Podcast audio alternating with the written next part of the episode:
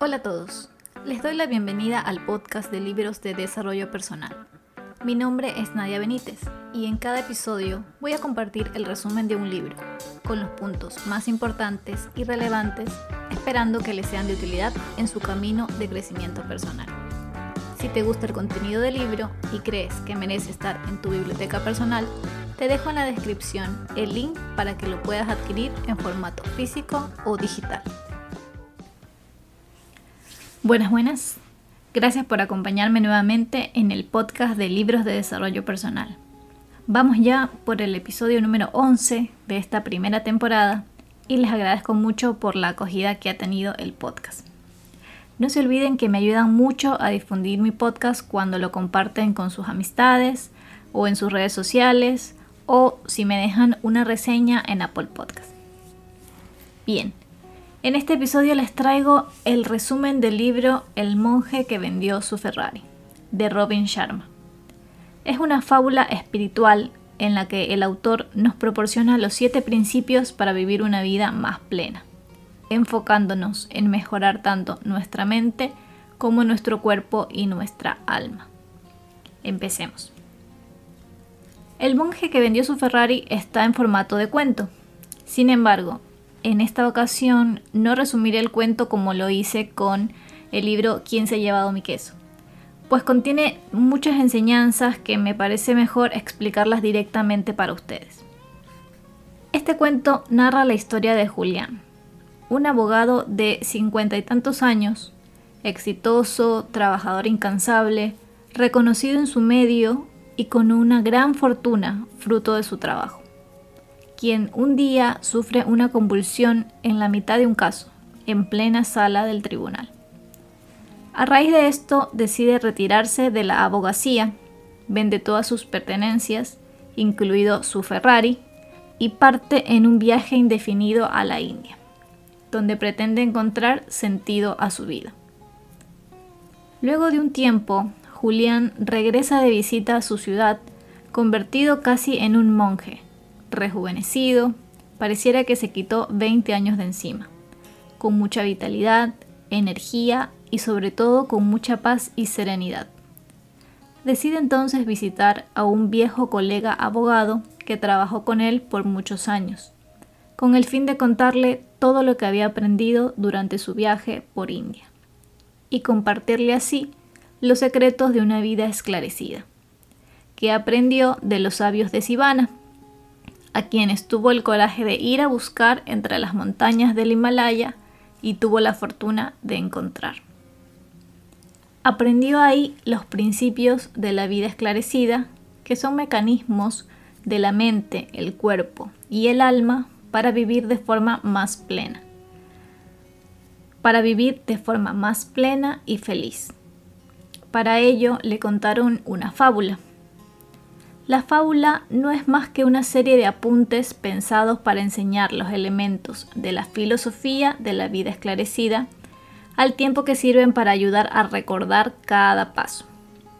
La leeré para que luego entiendan la relación de cada elemento con cada principio. Imagina que estás sentado en mitad de un espléndido y exuberante jardín. Este jardín está lleno de las flores más espectaculares que has visto nunca. El entorno es extraordinariamente tranquilo y callado. Al mirar alrededor, ves que en mitad del jardín mágico hay un imponente faro rojo de seis pisos. De repente, el silencio del jardín se ve interrumpido por un chirrido fuerte cuando la puerta del faro se abre. Aparece entonces un luchador de sumo japonés, que mide casi 3 metros y pesa 400 kilos, que avanza indiferente hacia el centro del jardín. El luchador de sumo está desnudo, en realidad no del todo. Un cable de alambre color de rosa cubre sus partes. Cuando el luchador de sumo empieza a moverse por el jardín, encuentra un reluciente cronógrafo de oro que alguien olvidó muchos años atrás. Resbala y al momento cae con un golpe sordo. El luchador de sumo queda inconsciente en el suelo, inmóvil. Cuando ya parece que ha exhalado su último aliento, el luchador despierta. Quién sabe si movido por la fragancia de unas rosas amarillas que florecen cerca de allí. Con nuevas energías, el luchador se pone rápidamente en pie y mira intuitivamente hacia su izquierda. Lo que ve le sorprende mucho. A través de las matas que hay al borde mismo del jardín, observa un largo y serpenteante camino cubierto por millones de hermosos diamantes. Algo parece impulsar al luchador a tomar esa senda, y dicho sea en su honor, así lo hace. Ese camino le lleva por la senda de la alegría perdurable y la felicidad eterna. Esa es la fábula y lo importante es entender que cada elemento de la fábula encarna un principio y contiene un significado. Los elementos son el jardín, el faro, el luchador de sumo, el cable de color rosa, el cronógrafo, las flores y el sinuoso sendero de los diamantes. Todos ellos son símbolos de las siete virtudes para conseguir una vida de esclarecimiento. Entonces vamos a ir analizando uno por uno. El primer símbolo, que es el jardín extraordinario, cuya enseñanza es el dominio de la mente. El autor explica con este primer símbolo la importancia del poder de la mente. Por eso lo compara con el jardín, pues si se nutre y cultiva la mente, ésta florecerá más allá de nuestras expectativas. Pero si se la llena de preocupaciones, ansiedades, nostalgia del pasado y la incertidumbre del futuro, entonces va a destrozar nuestro mundo interior. La mente es el mayor don de la naturaleza y la gente a veces ni siquiera se da cuenta del enorme poder de la mente pues la preocupación disminuye gran parte de su poder. Todos tenemos el poder de determinar en qué cosa vamos a pensar en un momento dado y cómo vamos a reaccionar ante un hecho específico.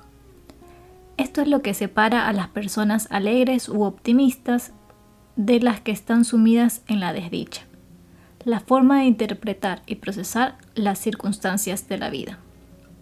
Por eso, lo que parece una tragedia para alguien puede contener una oportunidad para otro. Pero la manera de pensar es un hábito, por lo tanto se puede cambiar. Por eso, si se decide formar el hábito de buscar lo positivo en cada circunstancia, la vida pasará a dimensiones superiores. Hay que entender que no hay situaciones malas en la vida o experiencias negativas, sino lecciones que hay que aprender y oportunidades que hay que aprovechar para avanzar en el camino del autodominio. Por eso es importante abrir nuestra mente y tener el valor de buscar lo bueno de cada circunstancia amarga.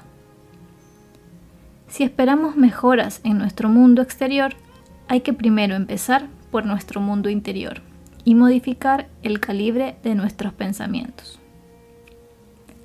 Antes de pasar a las técnicas para dominar la mente, es importante recordar que el primer principio es que la concentración es la base del dominio de la mente. Una vez que se concentra el poder de la mente en objetivos definidos y válidos, se podrán producir resultados sorprendentes. A continuación, algunas técnicas que nos da el autor para liberar a la mente de las preocupaciones. El primero, el corazón de la rosa. Solo se necesita una rosa y un lugar silencioso.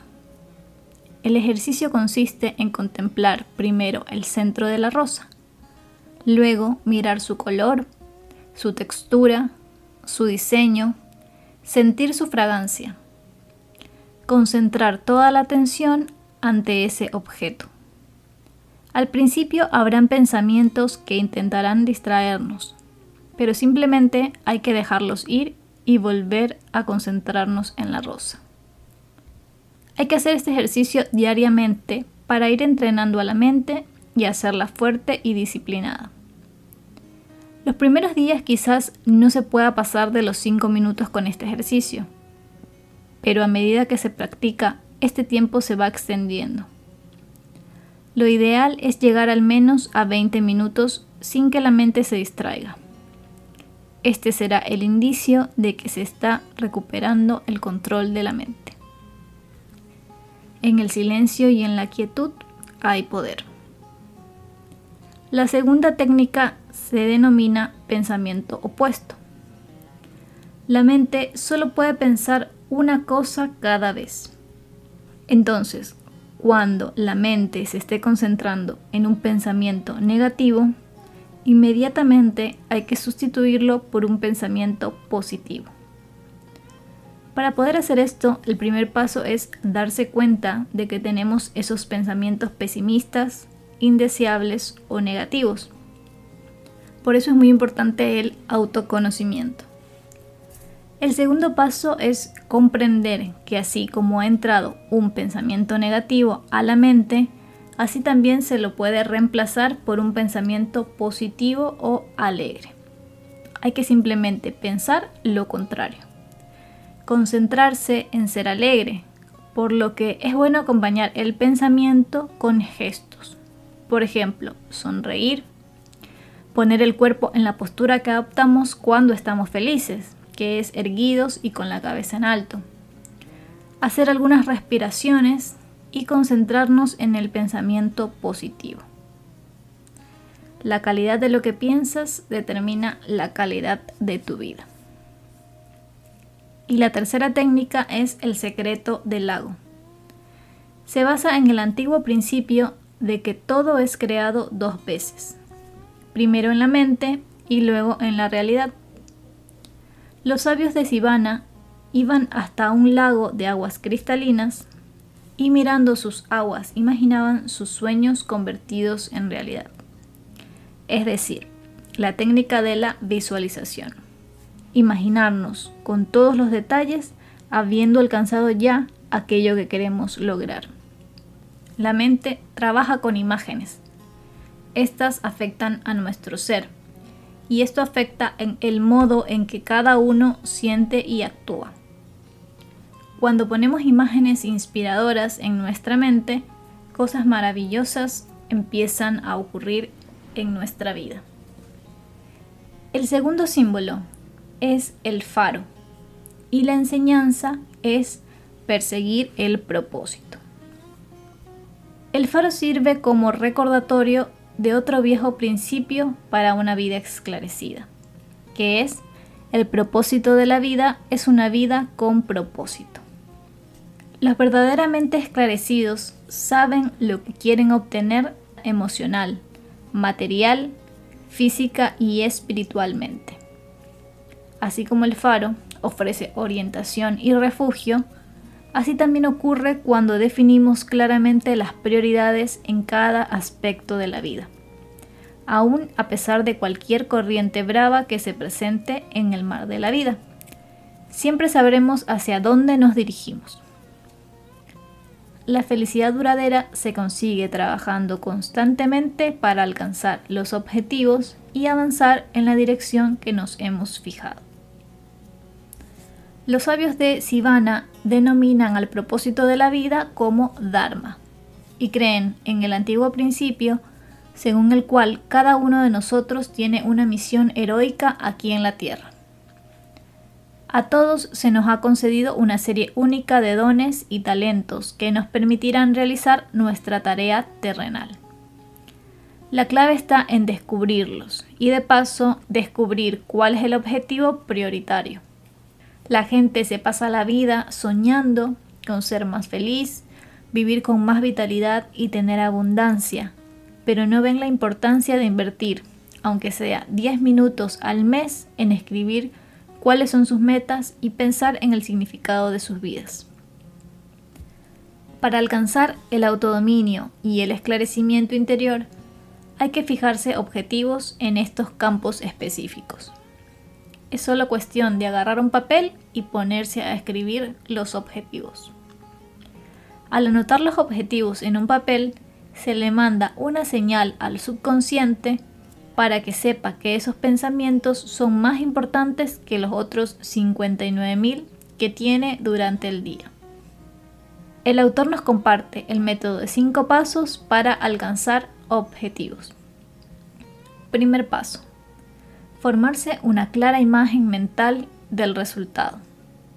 Cuanto más clara la imagen mental, más efectivo sería el proceso. El segundo paso. Someterse a presiones positivas que nos sirvan de inspiración. Una presión positiva es el compromiso público, por ejemplo. Es decir, contarle a varias personas sobre nuestro objetivo, lo cual ejerce una presión en nosotros que nos estimula a trabajar en dicho objetivo, pues al fin y al cabo a nadie le gusta quedar como un fracasado. El tercer paso es marcar un plazo para dicho objetivo y dejarlas por escrito. El cuarto paso, aplicar la regla mágica del 21, que consiste en realizar una actividad nueva que queramos hacer un hábito durante 21 días seguidos.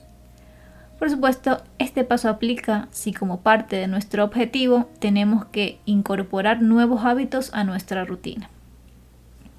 Hago una aclaración aquí, pues yo he investigado sobre el tema de crear nuevos hábitos y debo contradecir un poco al autor, pues los 21 días en realidad son un mito, se desprenden de una mala interpretación de un libro de la época de los 60 u 80. Crear un hábito requiere de más tiempo, pueden ser meses, siempre depende de qué tan fácil o difícil sea esa nueva actividad en nuestra rutina. Y el quinto paso es disfrutar del proceso, pasarla bien mientras se avanza por el camino de los objetivos. Bien, ahora vamos con el tercer símbolo, que es el luchador de sumo, que representa la filosofía Kaizen. Kaizen es una palabra japonesa que significa mejora constante. Este método consiste en trabajar para mejorar nuestro mundo interior es decir, en la autosuperación y en la expansión personal. Todo éxito externo empieza primero por el éxito interno. Por eso la importancia de forjarse un carácter sólido, desarrollar una fortaleza mental y de vivir con coraje para tener una vida virtuosa. Cuando se ha cultivado la confianza en nuestro potencial y posibilidades, nada podrá impedir que triunfemos en lo que nos propongamos. El método Kaizen se enfoca en fortalecer mente, cuerpo y alma. El autor nos da dos técnicas para esto. La primera, salir del círculo de la comodidad. Los únicos límites que existen son aquellos que uno mismo se impone. Por lo tanto, hay que atreverse a explorar lo desconocido para empezar a liberar el verdadero potencial humano que tenemos.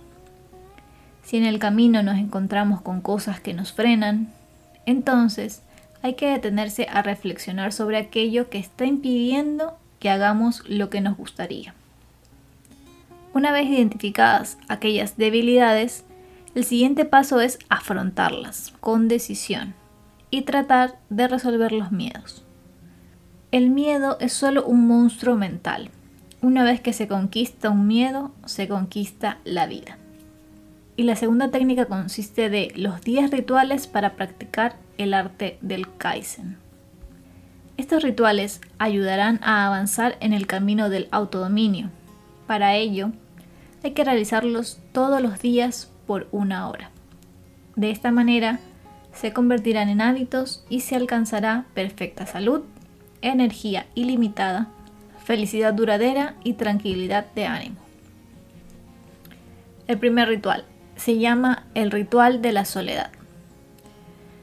Consiste en incluir un periodo obligado de paz, mínimo de 15 minutos y máximo de 50, para explorar el poder curativo del silencio y tratar de saber quiénes somos. La quietud interior trae consigo muchos beneficios. Sensación de bienestar, paz interior y energía desbordante. Intentar practicarlo cada día a la misma hora. El segundo ritual se llama de la fisicalidad. si cuidas tu cuerpo, cuidas tu mente. El ritual consiste en dedicar cada día un poco de tiempo para ejercitar el cuerpo. El tercer ritual es el de la nutrición. Una dieta pobre consume la energía física y mental. Afecta al estado de ánimo y enturbia la mente. La dieta diaria debe consistir de alimentos vivos, es decir, aquellos que provienen de la tierra, los vegetales, frutas y cereales. Una dieta vegetariana, básicamente. El autor nos invita a huir de los extremos. Por ende, quizás ser 100% vegetariano no sea algo factible para todos. Por eso, su recomendación es reducir el consumo de carne roja, pues es difícil de digerir. Se derrochan muchas reservas de energía solo para ese fin. El cuarto ritual es el del saber abundante. Se centra en la idea del aprendizaje y la expansión de los conocimientos. Consiste en seguir aprendiendo todos los días y ponerlo en práctica. Uno de los métodos es leer todos los días al menos media hora.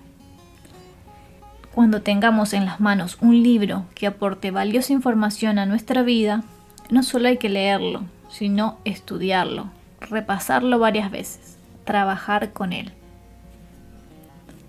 El quinto ritual es el ritual de la reflexión personal, que no es otra cosa que el hábito de pensar.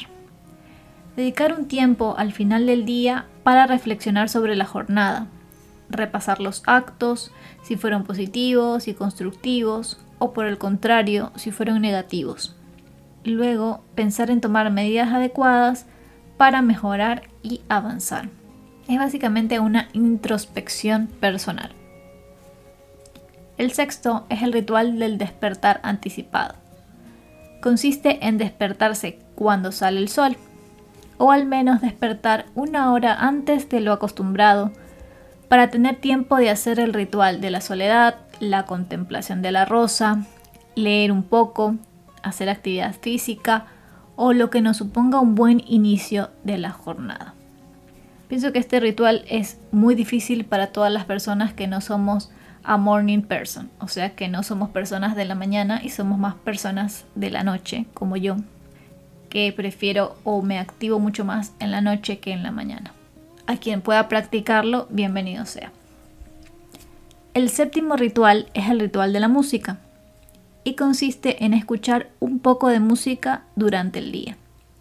Es una de las mejores formas de estar motivados y con ánimo. El octavo ritual es el ritual de la palabra hablada. Las palabras afectan profundamente a la mente, sean habladas o escritas. Su influencia es muy poderosa. Es importante lo que nos decimos a nosotros mismos. Por lo tanto, el ritual consiste en repetirnos frases positivas a nosotros mismos varias veces en el día. Las frases deben ir acorde a la creencia que queramos trabajar. Por ejemplo, si nos sentimos inseguros en algo, entonces la frase puede ser yo soy capaz, yo puedo, yo tengo todo el potencial para lograrlo o algo por el estilo. El noveno ritual es el ritual del carácter congruente consiste en obrar de manera congruente con la verdadera personalidad. Obrar con integridad. Cuando todos los actos que realicemos sean congruentes con nuestros principios, sentiremos armonía y paz interior. Y el décimo es el ritual de la simplicidad, que es básicamente vivir una vida sencilla. Concentrarse en las actividades que tienen verdadero sentido, en los objetivos, de tal forma que la vida sea gratificante. Reducir las necesidades materiales, que son las que menos placer y felicidad aportan, y enfocarse en las actividades que sí lo hacen. Espero que les esté gustando este resumen. Y antes de continuar, les comento que he creado una cuenta en buymeacoffee.com como una alternativa para que puedan apoyar este proyecto. Consiste en invitarme un café, o los cafés que quieran, a través de la plataforma. Con su aporte puedo seguir comprando más libros y creando más episodios. De antemano, muchas gracias y les dejo el link en la descripción. Bien, continuemos.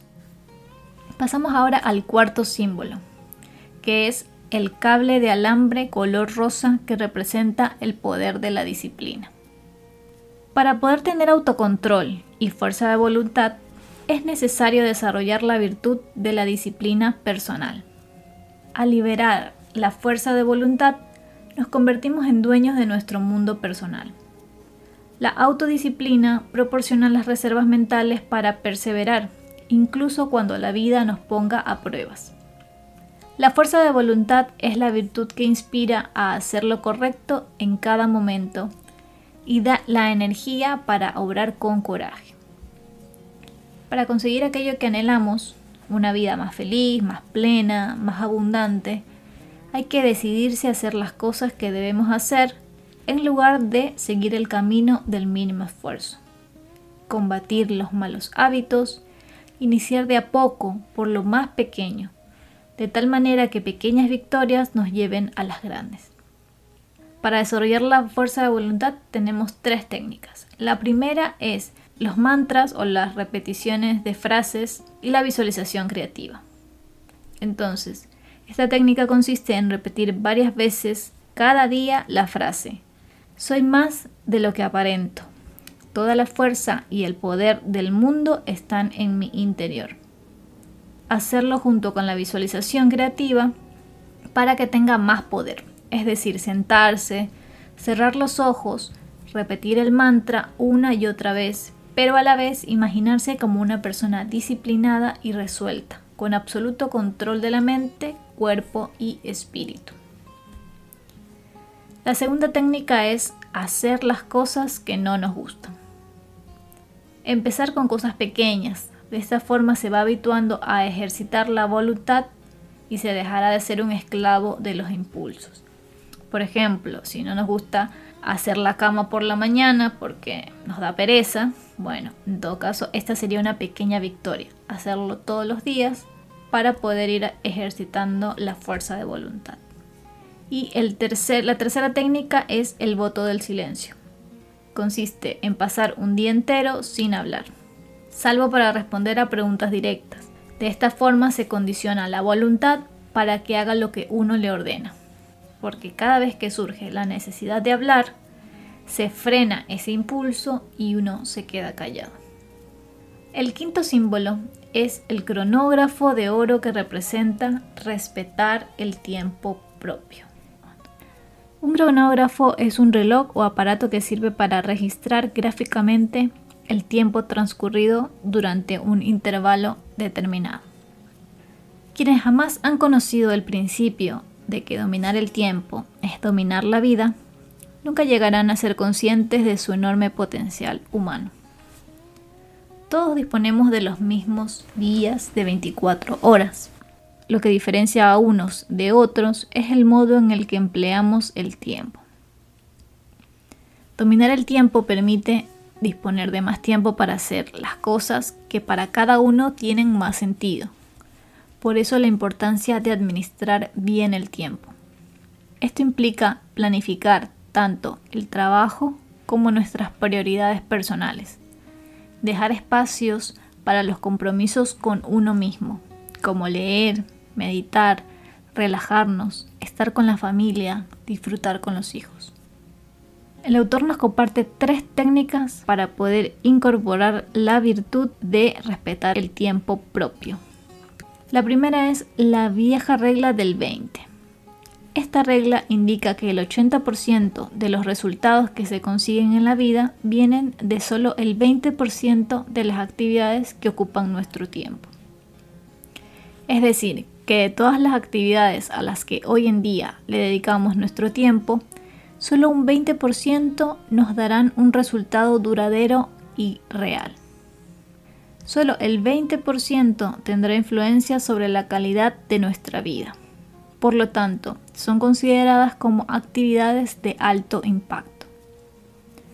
Con esta técnica, el autor nos invita a reflexionar sobre el estilo de vida que tenemos, siempre llenos de tareas, pendientes, llenos de reuniones laborales, reportes y más, y cómo descuidamos nuestro crecimiento propio y también a familiares y amigos.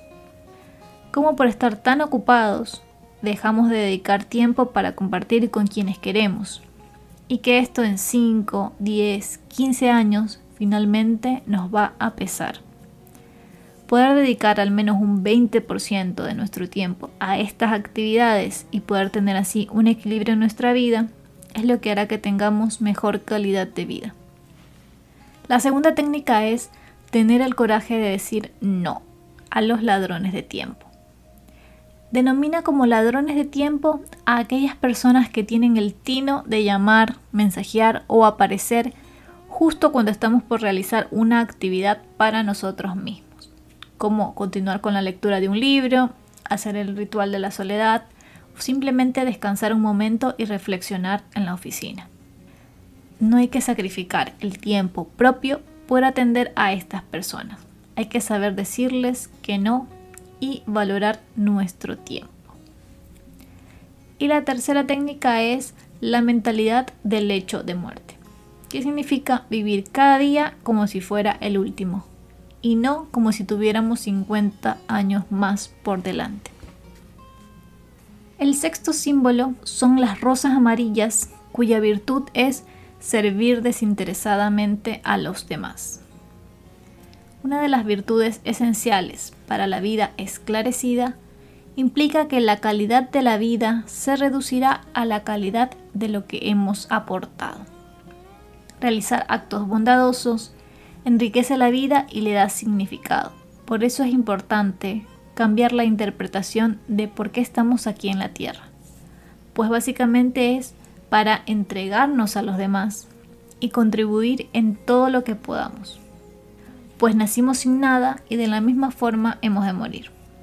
De nada nos sirve acumular tantos bienes materiales y no contribuir en nada a los demás. Recordar que formamos parte de una colectividad y que siempre hay una forma de contribuir, sea con nuestro tiempo o con nuestra energía, en ayudar a alguien que lo necesite. Se pueden buscar actos pequeños, como ayudar a una persona no vidente a cruzar la calle, por ejemplo. O, yendo un poco más allá, dedicar un año completo de nuestras vidas a trabajar con la gente pobre. Maneras de contribuir hay muchas. Solamente es cuestión de tener la mente abierta para poder ver a nuestro alrededor y detectar lo que hace falta. El autor nos invita a practicar diariamente actos de bondad reflexionando cada mañana sobre el acto de bondad que se va a hacer a los demás durante ese día.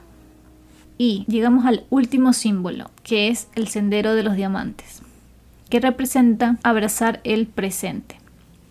Vivir el ahora, sabiendo que el pasado ya no está y que el futuro es un sol lejano en el horizonte de nuestra imaginación. Por lo tanto, el momento que cuenta es el ahora, y hay que aprender a vivir en él. Recordar que la felicidad es un viaje y no un destino. Vivir el hoy es importante porque ya no habrá otro día igual a este. No hay que dejar para más tarde las cosas que son importantes para el bienestar y la satisfacción personal. No vivir postergando la vida. Es importante vivir la infancia de los hijos, compartir con ellos momentos es mucho más importante que todo lo que se les pueda comprar. Porque lo que ellos van a atesorar y a recordar son las experiencias y no algo material que se les pudo haber dado. Hay que tratar de evitar el remordimiento, la nostalgia, la tristeza futura de cuando los hijos hayan crecido y entonces recién nos demos cuenta de que no se supo aprovechar el tiempo con ellos el autor nos da dos técnicas para poder abrazar el presente. La primera es practicar la gratitud. Dedicar al menos 5 minutos al día para practicar la gratitud. De esta forma nos hacemos conscientes de las cosas que ya tenemos hoy, en el presente, y somos más capaces de disfrutarlas, en lugar de preocuparnos por aquello que todavía no tenemos aún en circunstancias complicadas, siempre hay algo para agradecer. Si no tenemos trabajo, quizás tenemos salud o tenemos un techo. Si no tenemos dinero en la cuenta, quizás tenemos ganas y energías para ponernos a trabajar y salir adelante. El hecho de estar vivos ya es un motivo suficiente para estar agradecidos. Y la segunda técnica es cultivar el propio destino. Tomar la decisión de concentrarnos en lo más importante para cada uno de nosotros. Invertir más tiempo con quienes dan sentido a nuestras vidas, hacer las cosas que siempre hemos querido hacer, tomar el timón de nuestra vida y dirigirla hacia donde nosotros definamos encontrar nuestra verdadera vocación y no posponer más la felicidad, sino disfrutar del proceso. Y con esto termino este libro, espero que les haya gustado, tanto como me gustó a mí. Recuerden que me pueden seguir en redes sociales y también que pueden leer mi blog en el que incluyo más contenido de desarrollo personal. Los espero en el siguiente episodio. Gracias por escuchar el podcast. Si te gustó, no dudes en compartirlo en redes sociales para que llegue a más personas. Recuerda también que puedes visitar mi blog atravesandotulaberinto.com donde comparto más contenido sobre crecimiento personal.